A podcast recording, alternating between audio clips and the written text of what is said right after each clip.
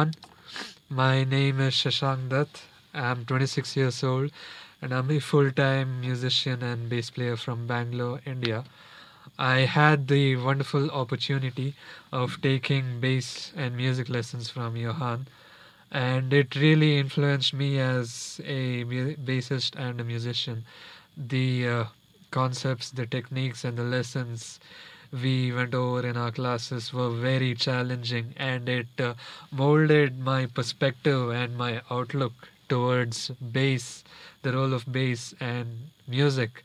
You know, there wasn't a single moment in any of our classes where uh, I wasn't on my toes. It was very challenging. I loved it, and uh, the best part was Johan's dedication to our classes. He was he had a personal agenda to push me to make me better. He would do all kinds of crazy things to motivate me.